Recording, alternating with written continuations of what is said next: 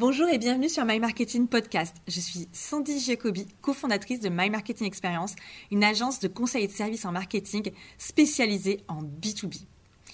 Vous êtes dirigeant, entrepreneur ou marketeur en B2B et vous demandez peut-être quelles sont les meilleures pratiques observées actuellement en marketing et en vente B2B Quelles tendances sont à anticiper en B2B en 2023 et au-delà? Et comment se préparer aux changements et évolutions des marchés en B2B pour rester compétitif? Si c'est le cas, bienvenue dans cette série spéciale Go 2023, les opportunités marketing et vente en B2B.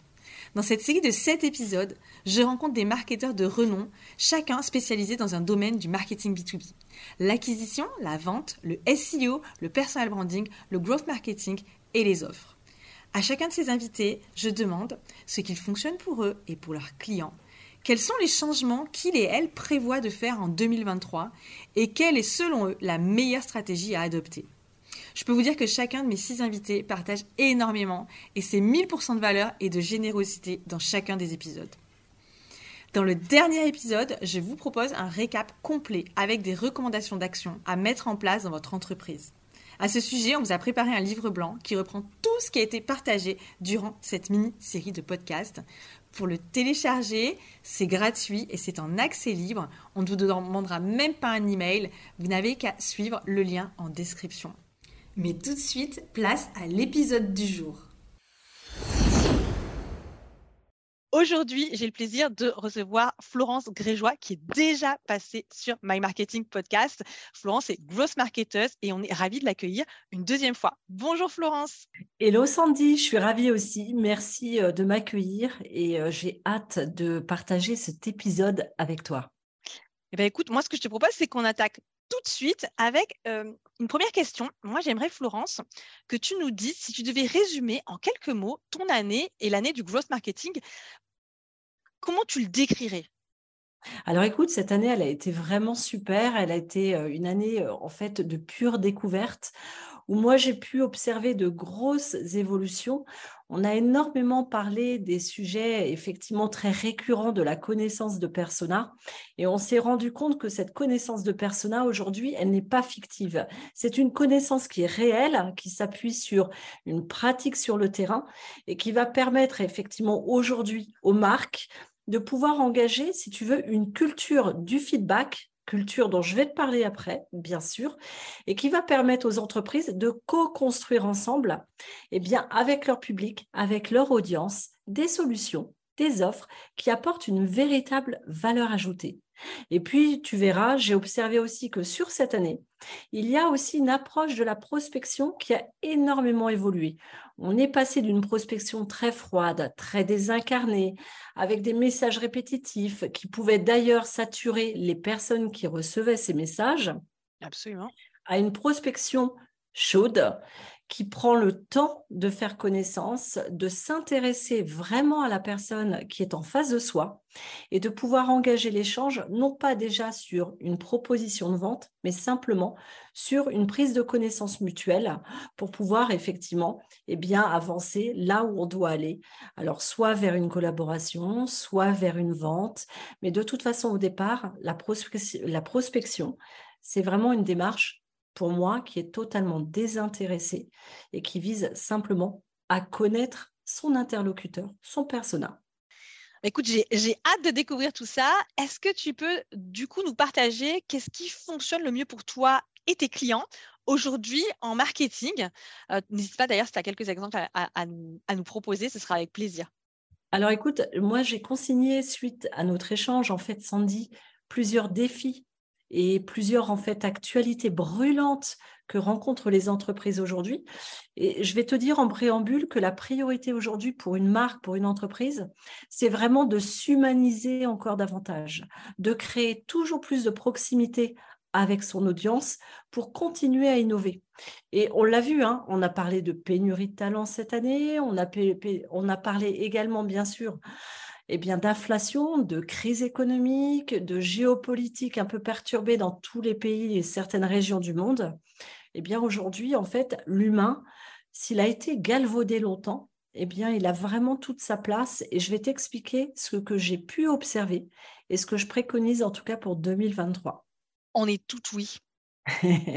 Alors le premier point, c'est que effectivement, on en revient au nerf de la bataille entre guillemets pacifique, c'est que du coup, on va personnaliser à fond l'expérience client grâce à la data.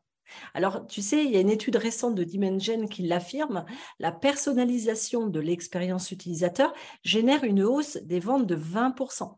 Donc, on va en revenir aux fondamentaux finalement du développement business avec des marques qui vont cartonner, et notamment des marques B2B, qui cartonneront d'autant plus qu'elles vont personnaliser toujours plus l'expérience des utilisateurs à tous les points de contact sur effectivement le parcours utilisateur, c'est-à-dire le parcours du persona, ce qui impliquera de recueillir un maximum de données, ça veut dire étudier vos personas en profondeur, mettre en place des enquêtes de satisfaction, ça c'est hyper intéressant pour recueillir ce que nous on appelle en jargon marketing des insights, des retours utilisateurs, pour instaurer aussi, bien sûr, des sondages d'opinion, ça permet d'améliorer son offre en continu et de connaître vraiment les besoins fondamentaux du persona. Et puis, bien sûr, de susciter des avis à travers les commentaires dans vos posts sur les réseaux sociaux. Ça, c'est de la pépite. Plus, oui? Et toi, tu es très forte pour ça.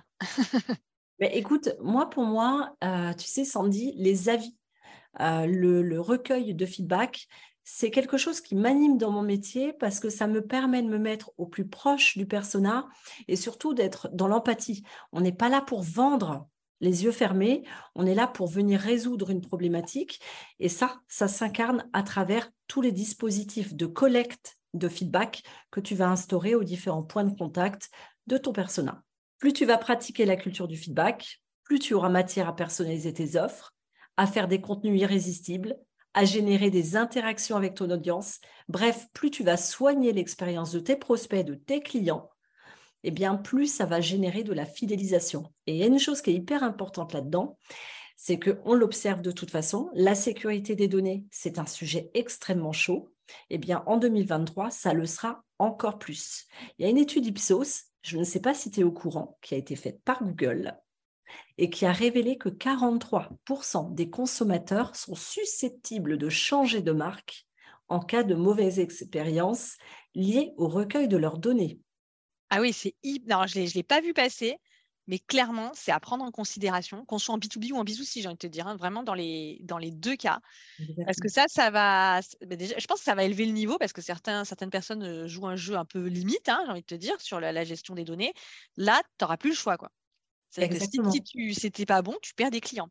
Et je pense que la perte, le risque de perte de clients va être largement une menace beaucoup plus importante que la risque de se faire, le risque de se faire pincer par la CNIL ou de ne pas être RGPD compliant, où beaucoup de boîtes, finalement, j'ai envie de te dire, sont un peu borderline parce qu'elles ne sentent pas la pression plus que ça. Par contre, la pression du client, elle, est nettement au-dessus que de la pression du, du législateur, j'ai envie de te dire. Mais totalement. Et du coup, c'est là où toi, tu vas pouvoir rassurer ce client, cet utilisateur, et de lui donner de la clarté sur l'usage des données. Et donc aujourd'hui, moi, ce que je préconise, c'est que si tu es par exemple en PME, ce qui est en l'occurrence la majeure partie de ton audience, eh bien l'idée, c'est de s'assurer, quel que soit le poste de la personne à l'intérieur de l'entreprise, c'est d'être en contact en continu, de manière régulière avec les utilisateurs, avec les clients. Et j'aurais même tendance à dire, si l'on peut dédier à peu près 10% de son temps à être au service client, c'est une richesse incroyable pour abreuver les stratégies, les campagnes et toutes les initiatives qui en découlent. Super intéressant. Bon, je ne sais pas si tout le monde arrivera à le mettre en place, mais 10% du temps de chacun de vos collaborateurs alloué à être au contact des clients de manière directe ou indirecte, hein, mais le plus direct possible en tout cas, eh ben, c'est un gros, gros, gros capital. c'est de, la data pour vous, pour orienter vos stratégies, vos offres et finalement toute l'expérience client. Exactement. En fait, au final, c'est un gain de temps. Ce que l'on penserait être une perte de temps parce qu'on est occupé par nos urgences nous permet de gagner du temps ensuite pour établir des marques, des oh, pardon, pour établir des campagnes marketing qui vont viser pile poil effectivement dans le mille. Moi, ce que j'adore, c'est recueillir exactement les termes utilisés. Parce que souvent, nous, on utilise un jargon et en, réalité, euh, les utilisateurs n'utilisent pas du tout ces mots-là. Ils utilisent euh, d'autres. Et dès que tu, quand tu les découvres, mais c'est tellement, tellement un transformateur d'utiliser les bons mots, ceux qui sont utilisés dans la vraie vie par les gens qui achètent. Et ça, bah, ça demande effectivement, comme tu le dis, bah, de passer un minimum de temps Alors, au contact, certes, mais au contact à écouter, pas à parler. Je vais juste faire euh, voilà, une petite parenthèse. L'idée, c'est pas de passer du temps pour leur vendre ou pour essayer de, faire passer un message, mais au contraire, pour récolter, pour écouter et, collecter le feedback. Parce que sinon, si on, s'ils ont 10 minutes, ils vont essayer de parler à tout prix. Mais complètement. En fait, tu sais, Sandy, moi, j'ai coutume de dire que dans un process de sales, et tu le, effectivement, tu l'as vu, Thomas Rivol le dirait encore mieux que moi. Euh, pour moi, si tu veux, tu as 90% d'écoute et 10%, 90% euh, d'écoute et tu as 10% en fait finalement de conversation, c'est-à-dire d'expression euh, de ta parole. Et ça, c'est hyper important parce que c'est là que tu vas recueillir un maximum d'informations. Et puis, euh, dans la façon dont tu vas, par exemple, établir ton questionnaire, à tes différents points de contact, tu vas pouvoir recueillir du champ sémantique, c'est-à-dire du vocabulaire, des émotions, des faits. Tout ça, ça va venir injecter effectivement tes supports marketing, ton copywriting, etc. Est-ce que tu es prête pour le numéro 2 Je suis prête pour le numéro 2. ben, en numéro 2, effectivement, l'idée, c'est de créer des contenus qui vont être encore plus nichés, encore plus centrés sur les intérêts de l'audience. Bon, tu vois, tu vas recevoir Guillaume, en fait, Giraudet dans ton émission. Guillaume te le dira. Euh, les, euh, effectivement, le choix des mots-clés longue traîne permettent de pouvoir activer, de pouvoir engager, entre guillemets, d'attirer à toi, finalement, des clients qui sont susceptibles de passer à l'action autour d'une requête bien précise. Et eh ben, dans tes contenus, on va faire un peu pareil, si tu veux, sur l'ensemble de tes supports. Je te donne un exemple. Tu vois, Caroline Mignot, qui est passionnée aujourd'hui de sessions dynamo, ces sessions, ces cours ultra intensifs de vélo en salle, eh bien, si par exemple, tu es une entreprise qui propose des compléments alimentaires, créer des contenus axés sur, par exemple, l'énergie avant, après, à travers ces, compléments alimentaires, finalement, pour les sessions dynamo, eh ben, tu contextualises finalement l'utilisation des produits en lien avec les habitudes et les appétences de ton persona. Donc, tu rentres encore plus en précision. Tu n'es pas dans je te parle de sport, mais je vais te parler de session dynamo.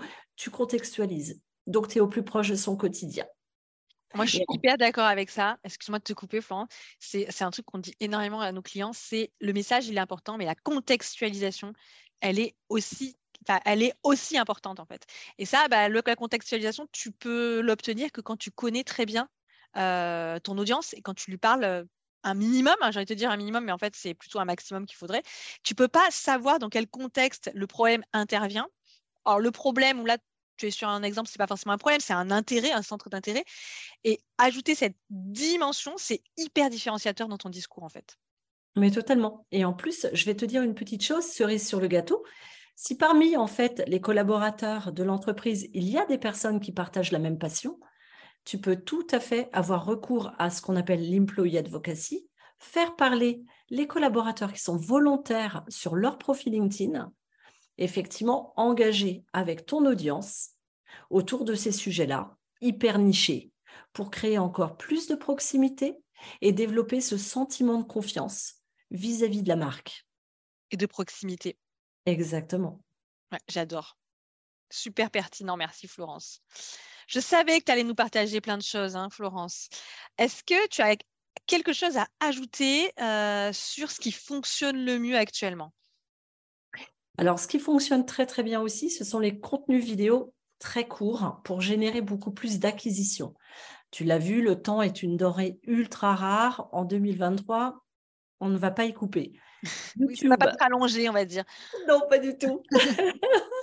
YouTube a intégré aux chaînes des créateurs de contenu, si tu veux, dans le menu, la possibilité de figurer en fait les contenus evergreen, c'est-à-dire les vidéos qui sont produites par les créateurs de contenu. Et d'un autre côté, les YouTube Shorts. Donc, d'un côté, tu as du contenu evergreen qui va favoriser l'engagement autour de la marque, où là, tu apportes un contenu beaucoup plus poussé, beaucoup plus plus long aussi, en général. Exactement, exactement. Et dans les YouTube Shorts, tu vas avoir un contenu qui va être plus court, mais qui va susciter l'acquisition. Donc là, du coup, tu valorises, tu développes en fait la découvrabilité du créateur de contenu, du sujet, etc.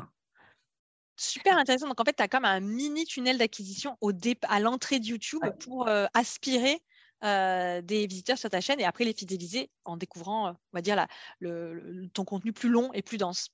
Totalement. Et en plus, c'est un super bon plan parce qu'aujourd'hui, en fait, on a découvert par l'intermédiaire de YouTube que les YouTube Shorts totalisaient 30 milliards de vues par jour dans le monde.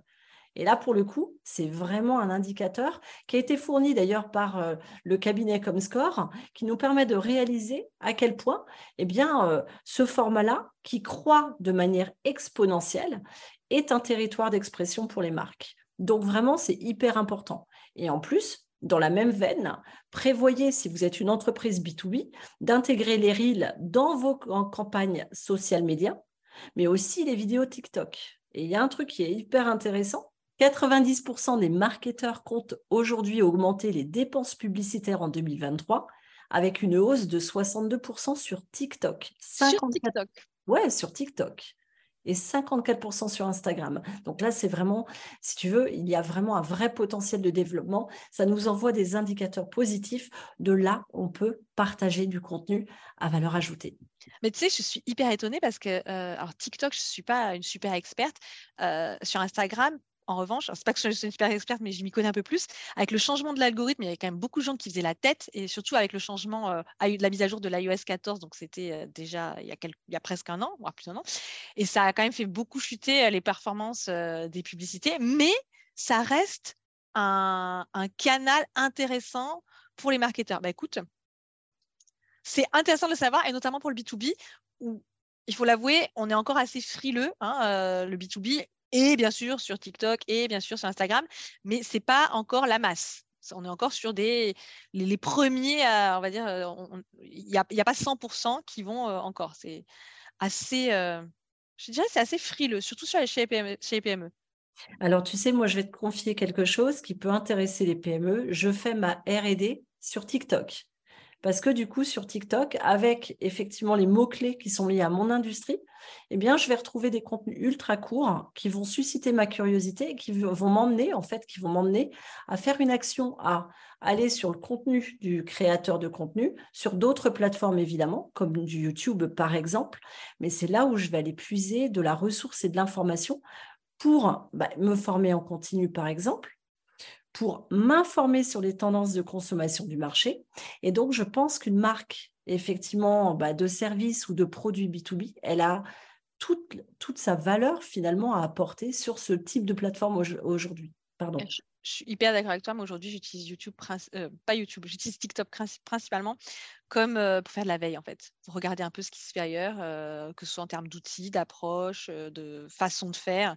Et alors toi, tu appelles ça la R&D, pour moi, c'est pareil, hein, c'est ton lab en fait d'observation. Et il y a énormément de choses à explorer. Mais si on se met de l'autre côté, on peut se positionner comme la marque chez qui on va faire sa veille.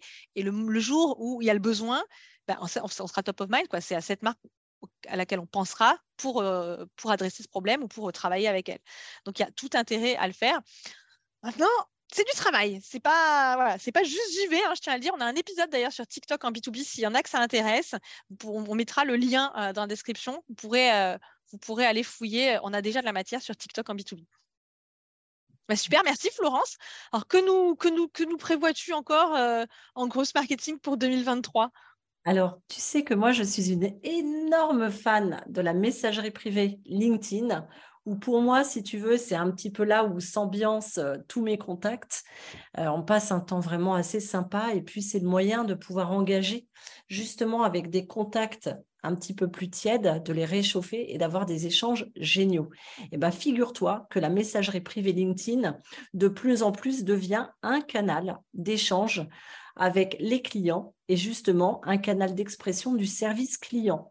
Et ça, tu vas le voir, effectivement, il y a un rapport qui a été édité par HubSpot qui en fait dévoile que 29% des marketeurs utilisent déjà la messagerie privée de LinkedIn pour assurer le service client de leur marque. Moi, je plaide coupable. Moi aussi. Bah, écoute, euh, c'est... je, vais t'avouer un truc. La messagerie LinkedIn est un moyen de résoudre tous vos problèmes clients avec les marques de manière extrêmement pacifique et paisible, sans attendre trop longtemps. Les, délais de résolution sont ultra courts. Oui, et moi, ce que j'aime bien aussi, c'est que tu peux, euh, comme maintenant, il y a la fonctionnalité depuis quelques temps où tu peux envoyer des messages vocaux Euh, je le fais pas systématiquement, euh, pas en première intention, mais euh, si j'ai quelqu'un qui pose une question et j'ai envie d'aller vite pour lui répondre, parce que les gens apprécient qu'on réponde vite à, une question, j'hésite pas, tu vois, si je suis dans la rue, à faire un, vocal. Et, et, en fait, ça passe super bien pour l'engagement, c'est génial. Exactement. Et tu vois, moi, je vais, je vais te préconiser en fait une petite astuce que j'ai.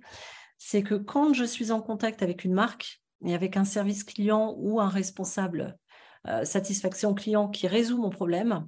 Derrière, en général, je m'arrange pour publier un post et pour le remercier. Ça, c'est une histoire de donnant-donnant, c'est de la gratification vis-à-vis de la marque, c'est aussi l'encouragement vis-à-vis des équipes à s'améliorer. Et en fait, je me rends compte que LinkedIn est vraiment the place to be pour solutionner en tout cas les problèmes liés à l'expérience client.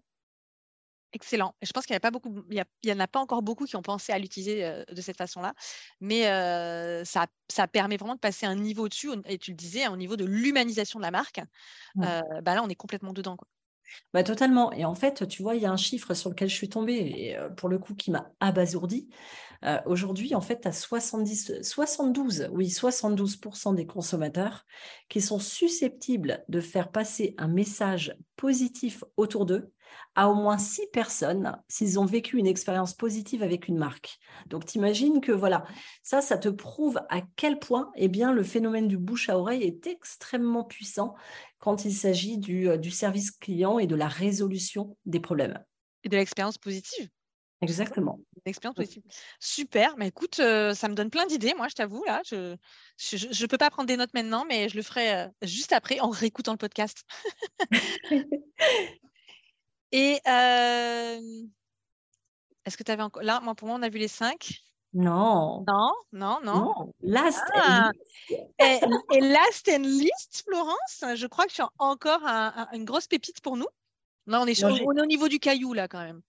Ouais, je, je, suis, je suis vraiment venue avec ma pépite que certains d'entre vous connaissez et, d'autres pas évidemment, mais euh, qui est euh, vraiment qui a changé moi ma vie en fait de grosse marketeuse cette année.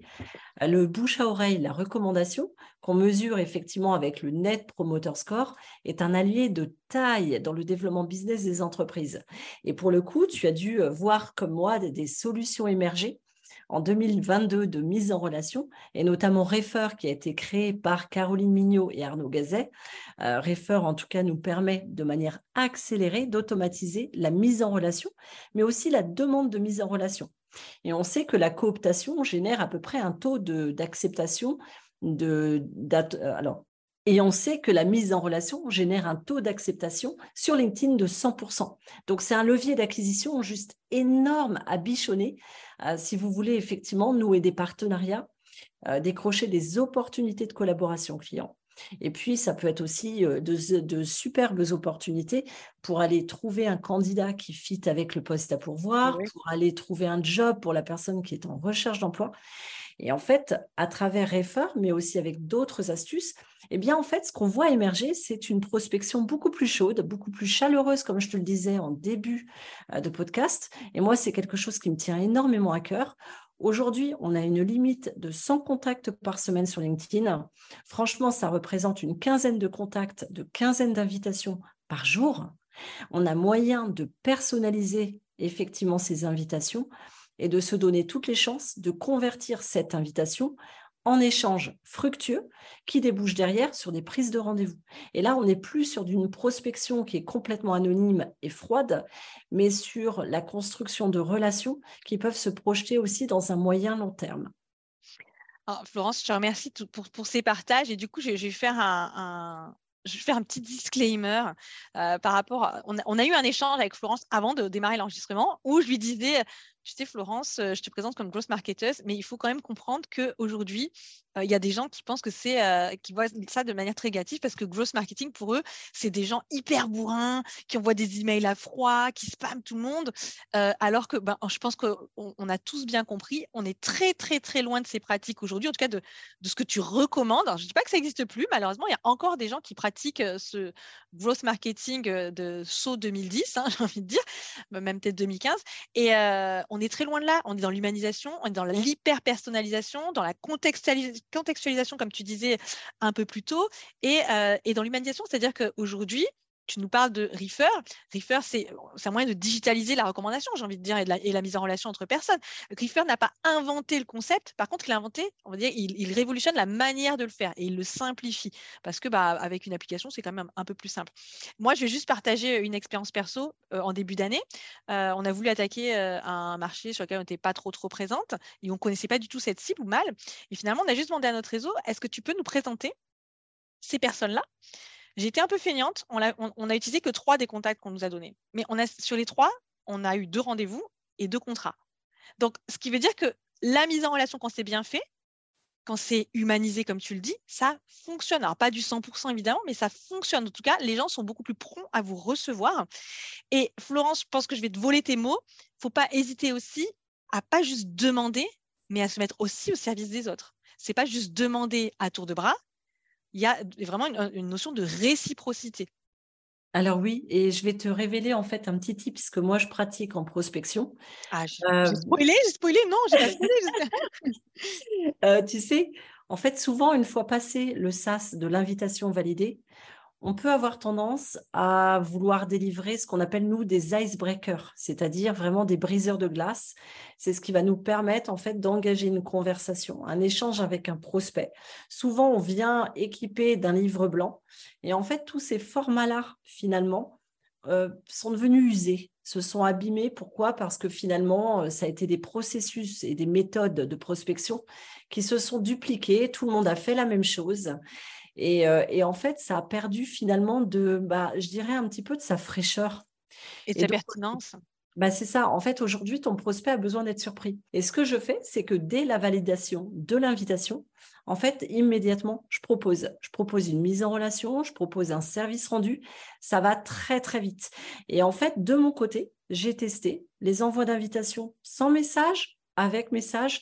Eh bien, en fait, l'envoi d'invitation avec message me permet d'accélérer la transition entre prospection froide et prospection chaude. Et la plupart du temps, une fois la validation de l'invitation faite, dès le premier message d'échange, je décroche le rendez-vous. Waouh Ouais. Parce que voilà, tu, arrives tu arrives dans ton échange en fait de manière complètement décomplexée et tu vas vers une rencontre humaine. Donc, il n'y a plus cette espèce d'enjeu. C'est un peu comme dans une rencontre amoureuse. Si tu vas avec ton lot d'attente, eh ben, l'autre va sentir la pression. Et eh ben là, tu vas de manière totalement désintéressée. Tu ne vends pas, finalement, tu laisses la rencontre s'opérer. Et à un moment donné, tu vas voir que bah, il y a des, matchs de valeurs, d'envie, de projets. Et les choses se font de manière hyper naturelle.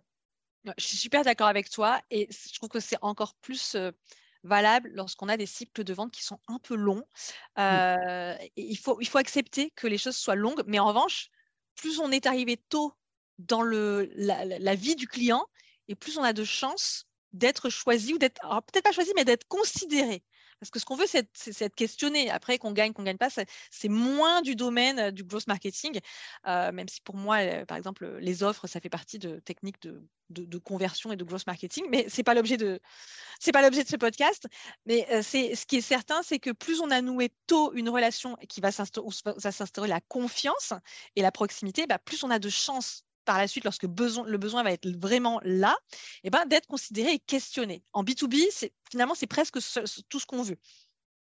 En fait, euh, là où tu touches du doigt la, réalité, en fait, c'est qu'avant que tu n'aies un prospect qui convertisse, c'est-à-dire bah, qui te donne ne serait-ce qu'un rendez-vous ou même que tu rentres dans une phase de euh, proposition, effectivement, de stratégie, de négociation, eh bien, des fois, tu as plusieurs mois qui se déroulent et euh, rien ne t'empêche de prendre des nouvelles, d'envoyer, euh, je ne sais pas, une découverte, un épisode de podcast comme My Marketing Experience. Tu peux l'envoyer, ça peut faire plaisir. Un événement auquel tu as prévu d'assister, eh bien voilà, de d'instaurer cette petite relation. Commenter ces posts aussi. Commenter ah, ces posts. Alors, tout à fait. Commenter les posts, mais tu vas te rendre compte que beaucoup d'utilisateurs sont des dormants. Et donc, ces utilisateurs dormants qui finalement scrollent le, le le fil d'actualité, viennent regarder tes posts, mais ne commentent pas forcément, eh bien, tout se passe un petit peu, si tu veux, dans euh, l'intimité euh, de la messagerie. Donc, il y, a plein de choses qui peuvent Backstage. être... Backstage. exactement. Et c'est là où, voilà, les idées peuvent fuser. Et, euh, et, et on va effectivement pas s'éloigner du sujet, mais c'est un sujet dont on pourra parler à l'occasion. On parle beaucoup de génération de leads, on parle beaucoup de, comment je veux dire, de déclenchement de rendez-vous prospect. Et en fait, une fois passé effectivement le sas du premier rendez-vous, et si effectivement ton prospect s'intéresse à toi et qu'il envisage, pourquoi pas, eh bien, de considérer tes services, tes offres pour un besoin qu'il aurait, eh ben, tu rentres dans cette, dans cette phase hyper critique et importante de la stratégie.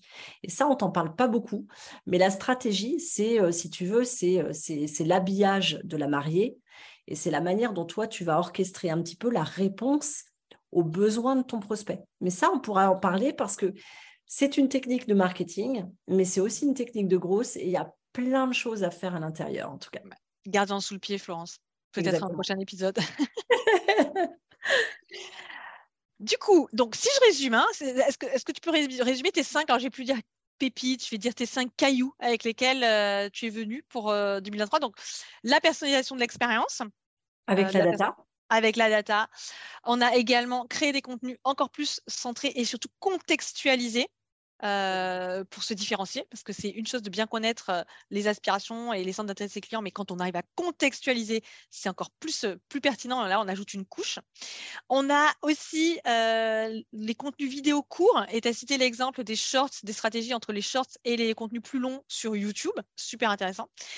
On a aussi en gros caillou de doper la réactivité du service client et donc d'utiliser la la messagerie LinkedIn pour euh, améliorer le service client et donc l'expérience client et donc la fidélisation. Moi, je vais dire toutes les conséquences que ça peut avoir. Et le dernier, c'est de miser sur la prospection chaude. Et donc, pour la prospection chaude, tu nous disais bah, la mise en relation, d'utiliser tous ces systèmes, dont aujourd'hui euh. Euh, mais j'ai envie de vous dire, même si vous voulez le faire autrement, la mise en relation, utiliser l'humain et ne pas et construire une relation dans la durée et pas y aller comme un bourrin à froid. Ça, c'est fini, on arrête, stop, ça ne marche plus. Ça a un peu marché, mais là, c'est fini et il faut arrêter. On est d'accord, Florence? Totalement, totalement. ça marche. Eh bien, écoute, super. Est-ce que tu peux, euh, on approche de la fin, est-ce que tu pourrais, toi, nous dire si tu avais un conseil, voilà, un conseil à retenir, une reco euh, pour 2023 pour améliorer nos performances marketing et vente en B2B, qu'est-ce que ce serait? Ma conclusion, Ma recommandation pour 2023, tu l'as vu, personnalisation, humanisation, contenu court, interactif, prospection chaude. On est vraiment dans l'année de la proximité et de la confiance. Donc, ce sera l'année pour moi du human growth. Ce que j'aurais envie de recommander aux entreprises, c'est d'aller injecter le long en fait des étapes de leur tunnel de vente, tu vois, eh bien à chaque étape du tunnel de vente, non seulement les KPI qui sont les taux de conversion, d'accord? Mais aussi les KPI humains. Je pense que c'est hyper, euh, hyper lié. On a tendance à, si tu veux, à siloter des fois les entreprises. On silote les sales, on silote, euh, le marketing, on silote aussi les RH, mais tout est imbriqué. Et tu vois, nous, du coup, euh, on travaille au sein, en fait, on travaille en collectif. On est plusieurs experts en marketing, en growth et en conduite de changement. On travaille sur les fonctions stratégiques des boîtes parce que la croissance, en fait, tu ne vas pas la retrouver qu'en marketing, qu'en sales. Tu la retrouveras dans les achats, tu peux la retrouver effectivement dans les finances, tu vas la retrouver en RH, etc. Et je pense que du coup, d'injecter de l'humain à travers toutes tes mesures, tes indicateurs de performance, c'est hyper important.